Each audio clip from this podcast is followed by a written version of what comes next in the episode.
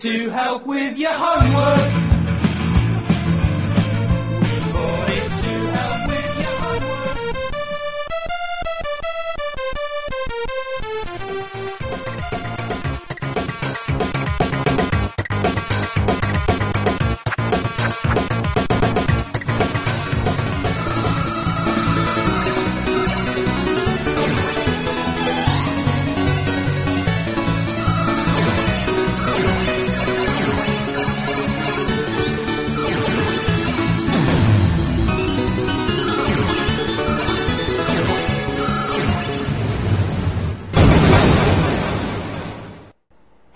Retrocomputaria, porque velho é o seu PC.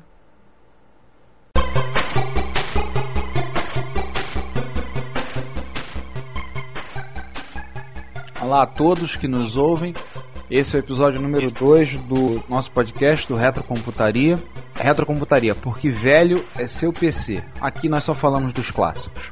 E após nós termos feito o episódio 1, que vocês devem ter ouvido, que foi dividido em três partes, nós hoje vamos continuar falando da nossa viagem direto do túnel do tempo com essas máquinas maravilhosas que nós tivemos o prazer de conhecer algumas e agora vamos falar da Europa. Junto aqui na mesa estamos na presença ilustre do César, César Cardoso. Salve, salve a todos. E a gente vai ter um segundo episódio que espero vocês gostem tanto quanto certamente gostaram do primeiro. E também temos a presença do João, João Cláudio Fidelis. E aí, pessoal, é, novamente estamos aqui para falar do- das que nós mais gostamos, que são esses micros maravilhosos da década de 80. 70, 80 e 90, né? Mas a gente 80, compara. 80 e 90. Vamos, vamos chegar lá. No episódio número 1, nós falamos um bocado sobre micros produzidos na América do Norte. Nesse episódio 2, nós vamos começar a falar. Obviamente, não vamos esgotar o assunto, nós vamos voltar a trabalhar alguma dessas plataformas em mais detalhes, posteriormente, em episódios específicos, mas vamos tratar de micros europeus. Então, como é que podemos começar? Vamos começar dando uma geral então no continente. Obviamente vocês não vão conseguir lembrar de nenhum grande micro dos anos 80 que tenha vindo, sei lá, da França, da Alemanha. Na Alemanha certamente foi um campo de batalha entre os micros americanos e os micros britânicos, né? Nós vamos conversar com eles depois. Na França, a Thomson, que certamente você conhece como, entre outras coisas, a dona do, né, das patentes do formato MP3 chegou a desenvolver dois modelos, né, os modelos a linha TO e a linha MO, chegaram a ser vendidos na Itália pela Olivetti, mas na França ele só conseguiu grande apelo em escolas. Existe uma discussão muito grande se a existência do Minitel Minitel, para quem não sabe, é, é o original do videotexto. Se você não sabe o que é videotexto, procura no Google. A gente vai ter um É. episódio que a gente vai ter que falar de videotexto, né? Principalmente falando de Isso. Brasil. É, Ah. mas para ser bem cru, vídeo texto é um, um sistema interativo de, de informações, fundamentalmente uma BBS, se você tiver algum irmão mais velho, ou alguma coisa muito parecida com a internet mais original. E o Minitel, como era extremamente popular na França, todo assinante de eh, linha fixa francesa tinha um terminal Minitel. Existe uma discussão muito grande se essa cuidade do Minitel não atrasou não só o desenvolvimento da computação francesa, como também da própria internet. Eu acho assim. nós, nós não vamos entrar nisso agora, mas enfim. Mas a gente pode fazer uma alusão assim pro pessoal entender bem falar, né? Que o Minitel seria como a internet ainda moleque, internet de raiz, né? Aquela bem, bem nos primórdios, aquela coisa ainda imberbe, cheia de espinhas e ainda aprendendo a ser gente, né? Pra fazer uma alusão pra quem não conheceu, não teve, não A viveu a época da do internet, né? Mas quem não viveu a época dos BBS, quem não, não conviveu com isso, com, com os BBS, com é, o uso Modem do modem. 300, Modem Exatamente. 1275, modem do, do Minitel. Exatamente. Quem não conviveu com modem, que não fosse modem para conectar no provedor para acessar a internet. Modem para fazer outras coisas. né? Não é todo mundo que teve essa oportunidade. A gente vai voltar a falar de videotexto e aí vamos falar do Minitel, de outros mais um episódio mais à frente. Também muita coisa do leste europeu. A gente vai trabalhar em cima disso porque é um mundo muito pouco conhecido, né? Só de dos clone. computadores da União Soviética e de todo o bloco, né, o antigo bloco soviético. Cara, só de clone do ZX Spectrum lá na, no leste europeu, principalmente na Rússia, eu acho que rende É, um o antigo episódio. Soviética, né? É, eu acho que rende um episódio só, cara. Só numa pesquisa, o que eu achei de máquina era uma coisa assustadora. Uma quantidade absurda. Desse mundo de computadores, eh, a gente pegou um pra olhar com um pouquinho mais de carinho, que foi o Galaxia. Acho que se fala Galaxia. Galáxia, nossa. Sei lá. O pessoal da, da Yugoslávia é um, um micro Yugoslavo. Galáxia é astronave de combate?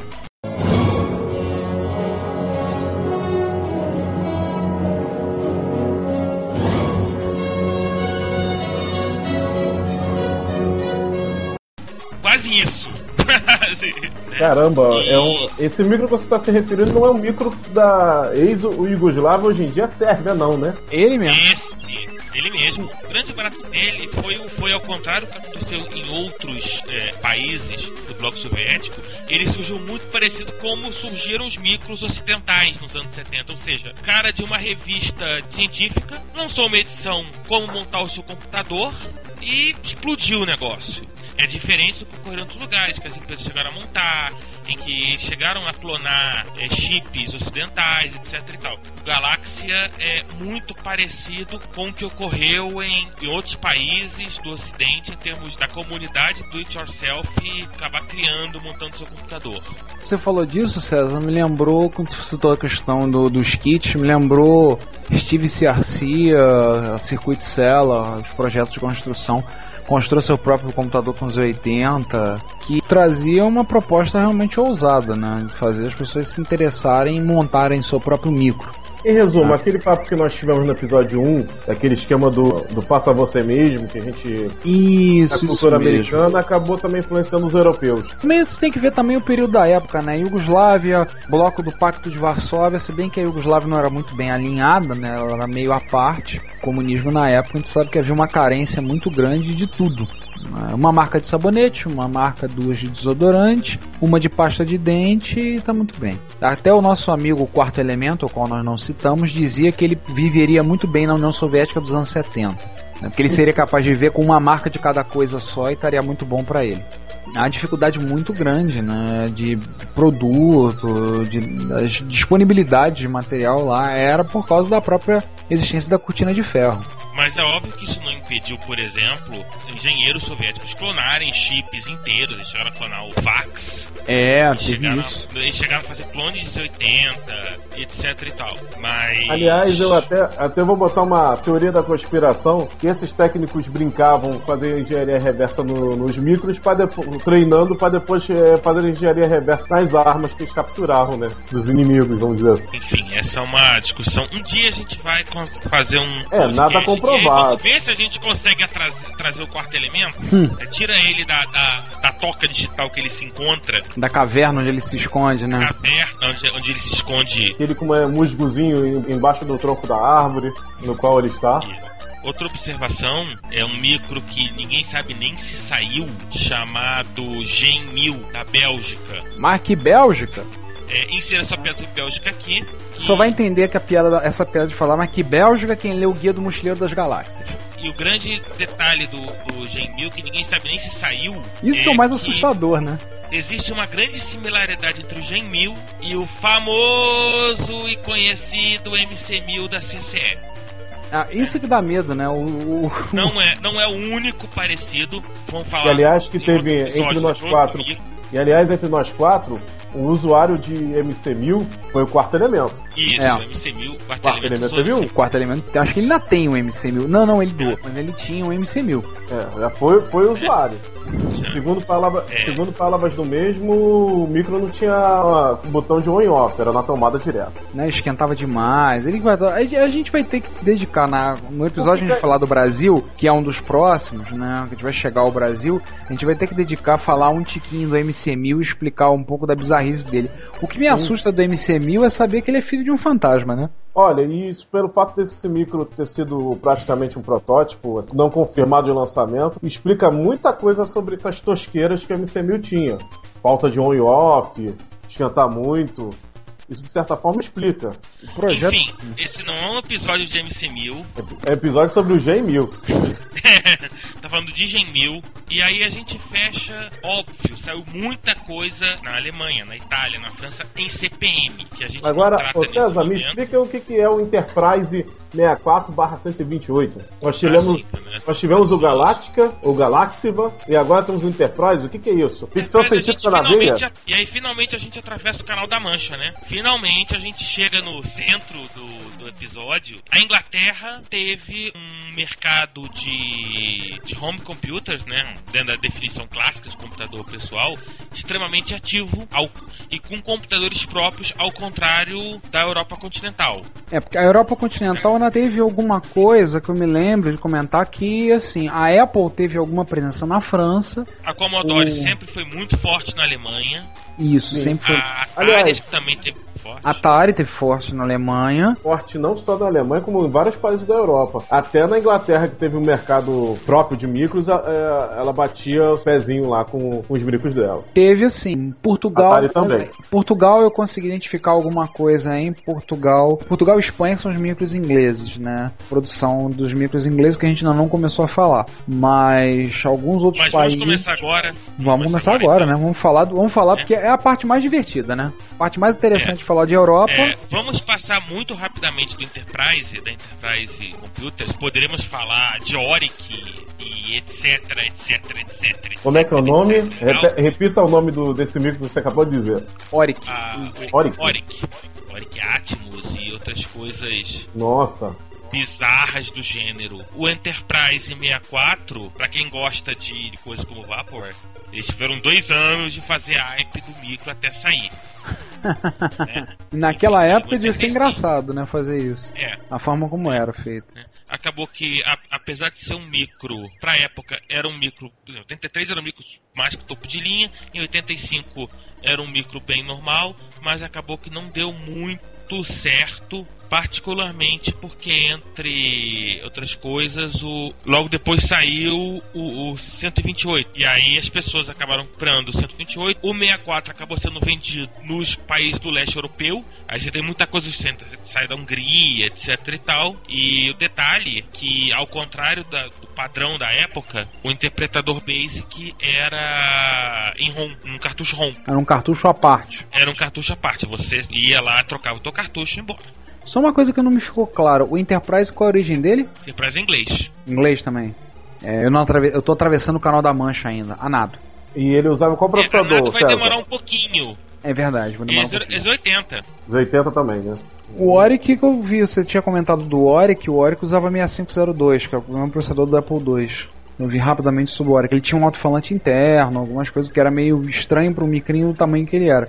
Ele parecia um clone de um Sinclair no seu formato. Isso. E aí a gente finalmente entra no, no que interessa. Vamos começar a falar de Sinclair, depois Amstrad e, e Acorn. Vamos.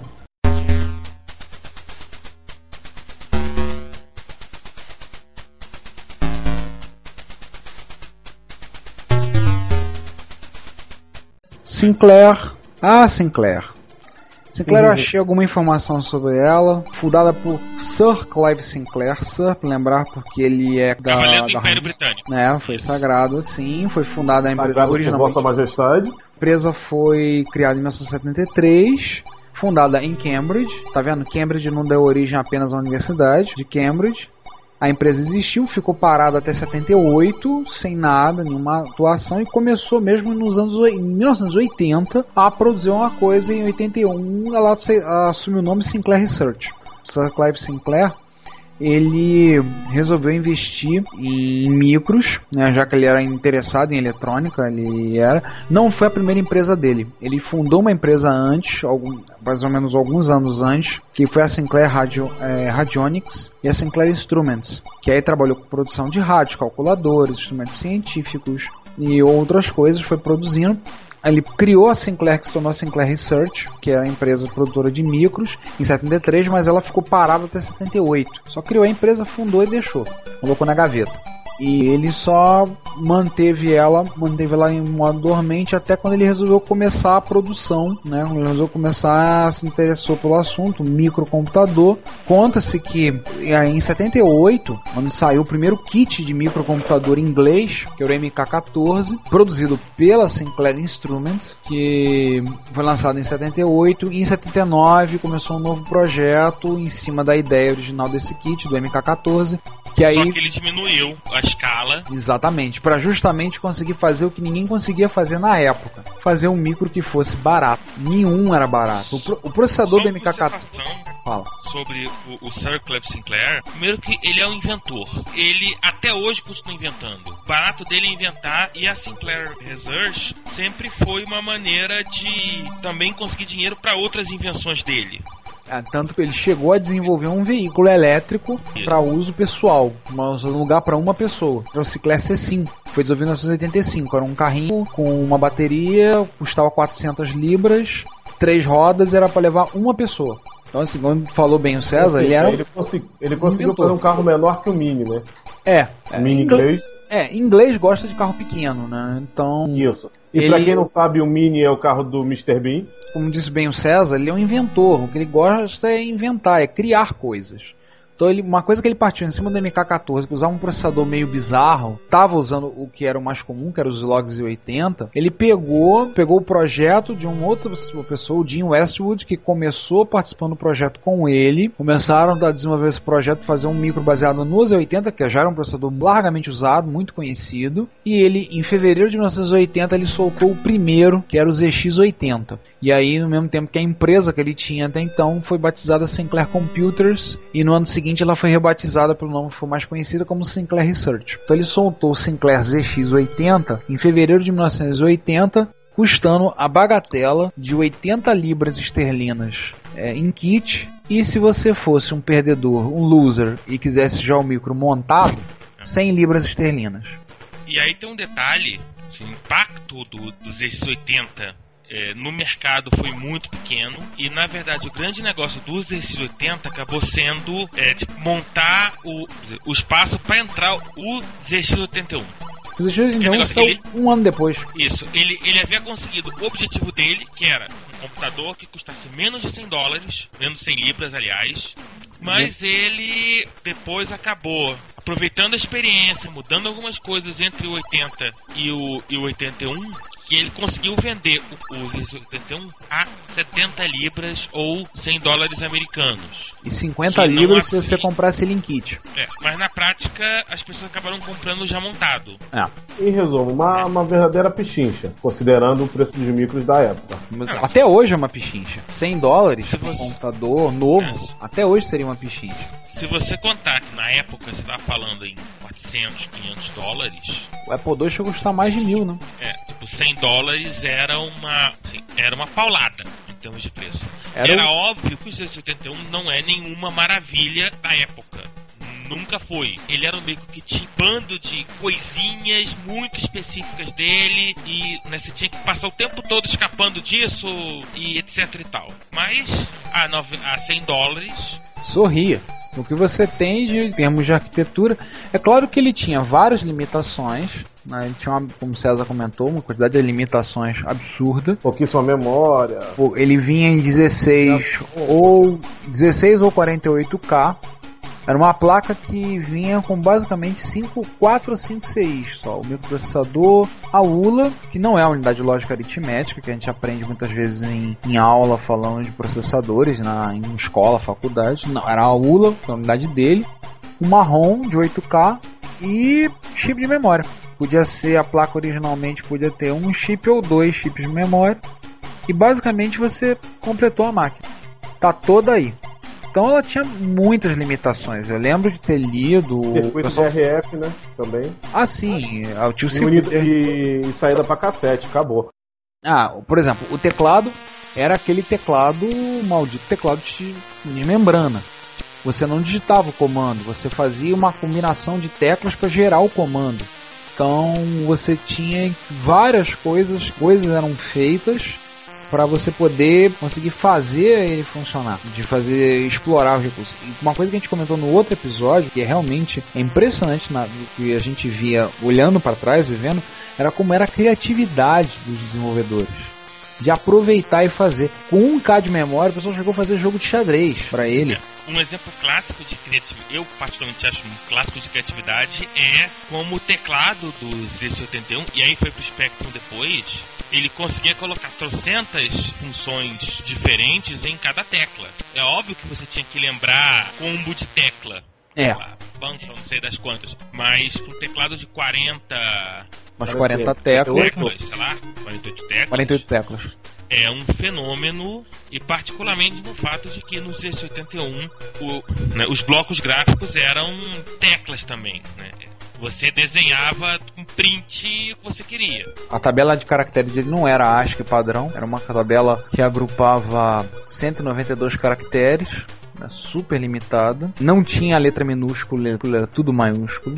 Ele tinha algumas curiosidades quanto a, a forma que o pessoal fazia. Eu lembro de ter lido, o pessoal fazia, colo- criava uma linha REM no Basic e metia todo o código em assembly ali para poder depois com isso tirava, não sei, acho que ele descia ou tirava o interpretador Basic, abria espaço para poder inserir o código do inserir o executável em assembly. E teve muita gente, gente inclusive que hoje está aí até hoje na praça que desenvolveu para os 81, desenvolveu Adventures, Renato De Giovanni, né?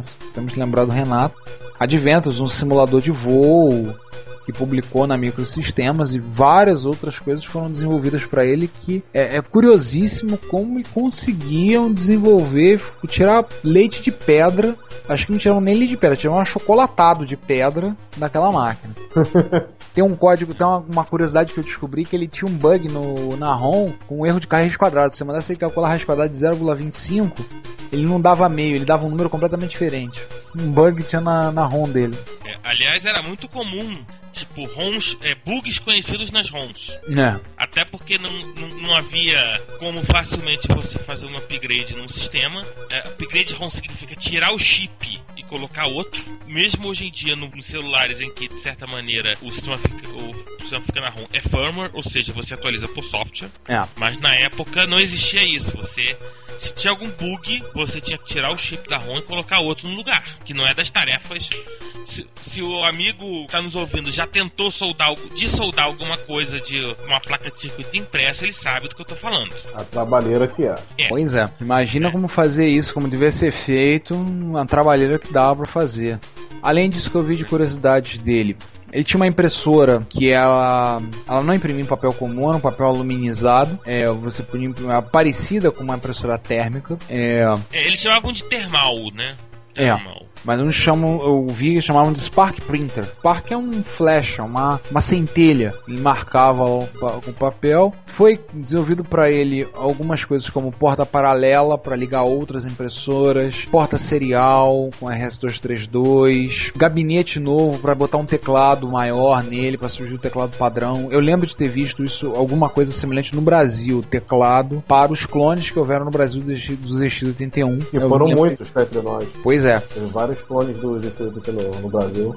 É, não só lá, É, teve o também mais famoso foi o TK-85. isso. O mais É. famoso. É, ele e o CP200, né, da Prológica. Isso. Os mais É. famosos. O TK-85 já com cara de Spectrum, que a gente vai falar daqui a pouquinho, né? É, expansão de memória, 16K, 48K. Isso. Eu lembro que eu tinha um colega. Ele, ele já vinha com 16K, se eu não tô errado. É, Porque no 1681 original não havia esse. Acho que vinha com 8K. Enfim, agora eu não lembro. não, o original parece que vinha com 16. No Brasil, cara, o ZX80 que vinha com 1K. Chegou a vir com 1K. Eu lembro que tinha um colega, eu tive um colega no colégio que tinha um, um, um clone do ZX80 um nacional. Eu lembro que eu tinha comentado com ele. Aí encontrei com ele anos depois, até perguntei, vem cá, você não tem aquele clone aqui? Ah, tem, tem. Como é que tá lá? Tu não quer se desfazer? Brinquei com ele, falei. Ah, tá lá guardadinho, deixa ele lá. Mas tá funcionando, acho que tá. Acho que tá. Aí ele falou, até acho que tá funcionando. Curiosidade dele, o ZX81 vendeu um milhão e meio de unidades, fora clones. Foi clonado nos Estados Unidos com autorização pela Timex, que é mais conhecida, era a Timex Sinclair, é mais conhecida como a Timex fabricante de relógio. Então ela produziu para o mercado americano o Timex Sinclair 1000. Aí ela, eles construíram uma joint venture da Sinclair Research com a Timex, que é a Timex Sinclair, para produzir o micro, que ele era um clone do, do primeiro, o TS-1000, que saiu com 2K. Depois o TS-1500 com 16K. E ele foi vendido nos Estados Unidos com o valor de 100 dólares. Aliás, termos de aparência, o micro da Timex era muito mais caprichado, tinha um acabamento de gabinete muito melhor do que o micro original em inglês. Ah, sim, sim, eu lembro que ele era prateado. Sim. Se não me engano, já era borracha, né? Já não era mais, já não era mais membrana. É. No Brasil, Não, não, não, não, o teclado era o mesmo. teclado era o mesmo. mesmo. O preto dele é mais brilhoso, ele não é tão fosco como é do, do Z81 clássico. Exato, e tinha um acabamento bem superior do, do, do original inglês. É, acho que aquela época de Inglaterra, início, Mar Dama de Ferro, Margaret Thatcher. Era período de recessão, não? Era um período de mais aperto financeiro, né? Eles estavam mais apertados financeiramente falando. Ele também teve clone no Brasil. A gente vai falar disso melhor mais à frente, a gente vai falar de Brasil. tá? Alguns já citados, né? A Microdigital clonou, Prológica, a Ritas, nós conhecemos bem por causa do Ringo. E tem mais uma empresa que eu não, não me lembrava que era a tal da Apply. E teve clone na Argentina. A CIMEC também fez, não fez? O clone de C81? Não, não. Racimec acho que só fez coisa micros para rodar CPM. Acho. Teremos que verificar isso. Isso a gente É. vai verificar para não tirar dúvida Um depois. estoque falar especial de sobre micros nacionais, ou melhor, clones nacionais. Nós vamos comentar mais sobre isso. Então É. fiquem, fiquem apostos Então ele, ele resolver foi, esse mistério sobre a Racimec.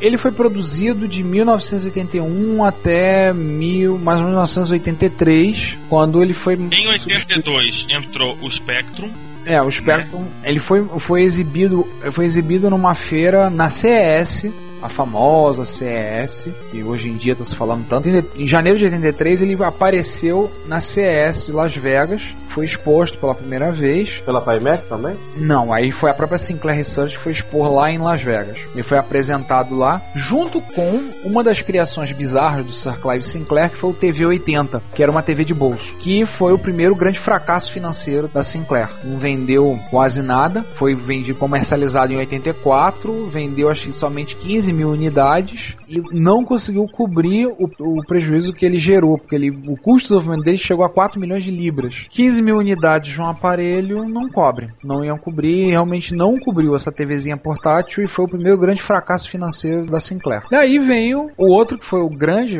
sucessor do ZX81, foi o ZX Spectrum, que a primeira coisa que ele tinha que fazia ele ser completamente diferente do ZX81, ele tinha cores, era colorido, não era o gabinete. Ele gerava imagens coloridas. Ele podia ter cores na tela. Aliás, o nome Spectrum é pra marketear isso, né? Porque o, o símbolo dele é uma gama de cores. É uma barra com gama de É, é um, cores. é, é um arco-íris que aparece muito claramente no Z Spectrum no canto inferior direito.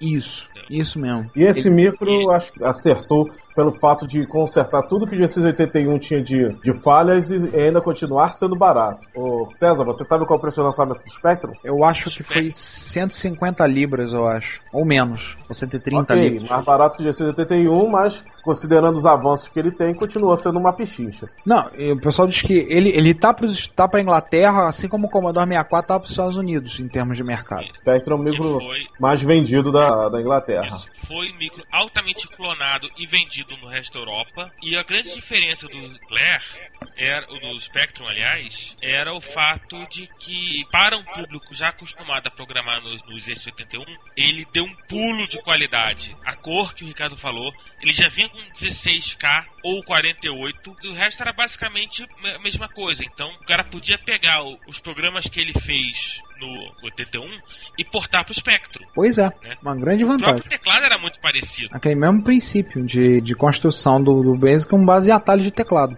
Isso. Eu achei, por exemplo, que ele tinha a tela dele tinha 32 colunas por 24 linhas e ele tinha uma resolução de 256 por 192 pontos, trabalhando com palete, numa palete de 16 cores, eram 7 cores com dois níveis de dois níveis de brilho, mais o preto e o branco. Então ele trabalhava com, dessa forma com, com 16 cores. Ele tinha preto, branco, mais sete cores que tinham cada uma delas tinham dois níveis de intensidade. Então ele podia ter vermelho claro, vermelho escuro, azul claro, azul escuro, e dessa forma ele compunha um espectro de cores. Esse, esse detalhe da cor foi, foi uma faca de dois gumes. Por um lado, ele teve esse grande avanço, e cá entre nós, pô, foi um grande avanço mesmo, resolução gráfica e cores. Por outro lado, ele tinha um calcanhar de Aquiles, que é o famoso borramento das É porque é verdade, ele borrava. Aliás, não- ele não foi o único a ter essa questão de borrar, né? Não foi a única. Sim, claro, mas eu acho que é o mais crônico. É, porque a ideia era o quê? Para eles conservar a memória, a, a cor era armazenada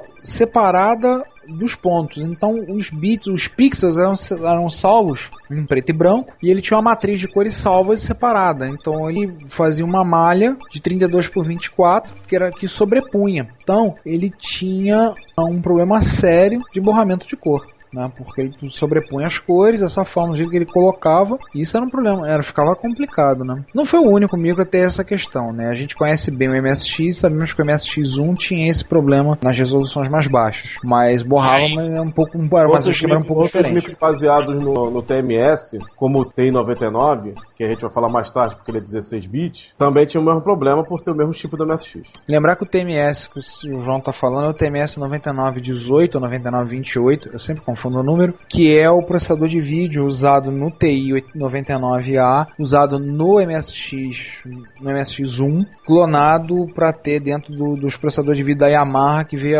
para tomar a frente nos MSX2, 2+, e no Turbo R e todos os outros, clonado estando lá dentro. É um chip originalmente fabricado pela Texas. Além do Isso. Coleco Adam, que é a versão computador do famoso videogame ColecoVision. Coleco Adam também usa. Mas em 1984, a Sinclair lançou Spectrum Mais, que era o espectro com teclado de Sinclair QL, que é uma das coisas mais bizarras já criadas na computação. O micro, não o teclado, né? Não, o teclado era bom, cara. O teclado dele, pelo menos, assim, eu, eu sempre, sempre tive problemas com aqueles tecladinhos, porque o- os ZX81 usavam aquele teclado de membrana. Os ZX Spectrum usavam um teclado que a gente chamava de teclado de chiclete, né? Aquele tecladinho de borracha.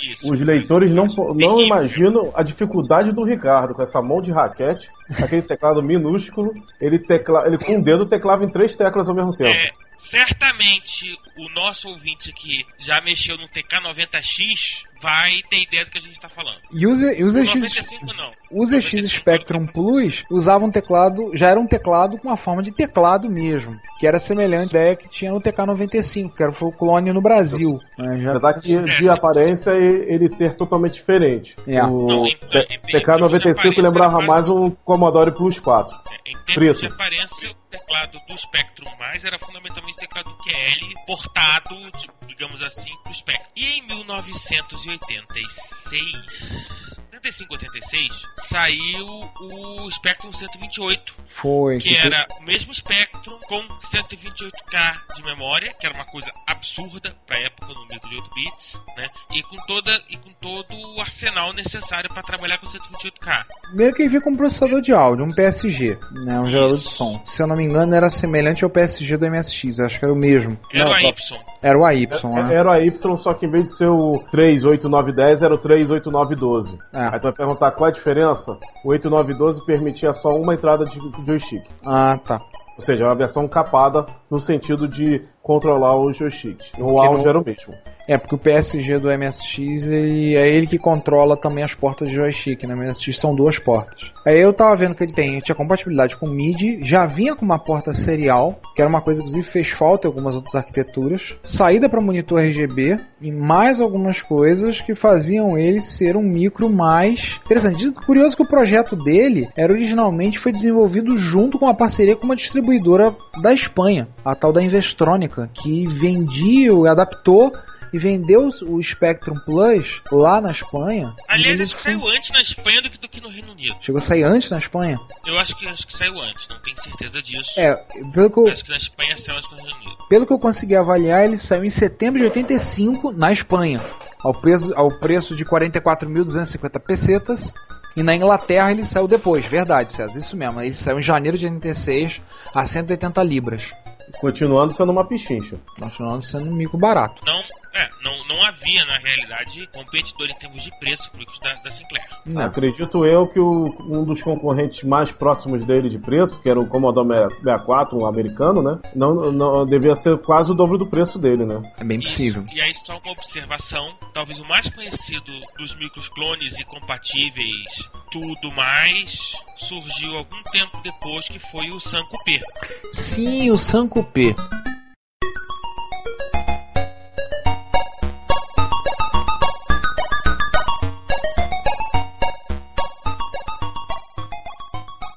Como vocês notaram, interrompemos antes de começar a falar do Sanco P, para termos assunto para a parte B desse episódio. A trilha sonora, caso vocês não tenham notado, é toda composta de músicas de jogos do ZX Spectrum. Então nessa parte, somente clássicos. Amalroth, Bionic Commando, Cybernoid, Robocop, Star Wars e The Untouchables, os Intocáveis. Esperamos que vocês gostem. E na nossa sessão musical, que ainda está sem nome, teremos uma homenagem aos micros ingleses de 16 KB de memória, principalmente de Sinclair. Hey Hey 60K da banda MJ Hibbert and the Validators, uma banda inglesa. A história dessa música é muito curiosa. Originalmente ela foi lançada em 2000 na internet, ou seja, é uma música velha.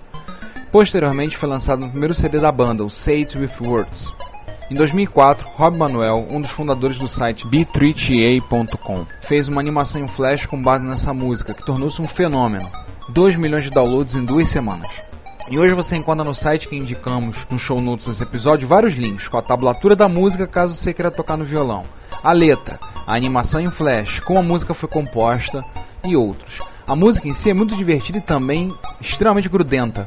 Você ouve e fica cantarolando depois. Gostamos tanto dela que a colocamos na nossa vinheta de abertura. Ouvintes mais atentos devem ter percebido. Então, sem mais conversa, com vocês, MJ Hibbert and the Validators com Hey Hey 60K.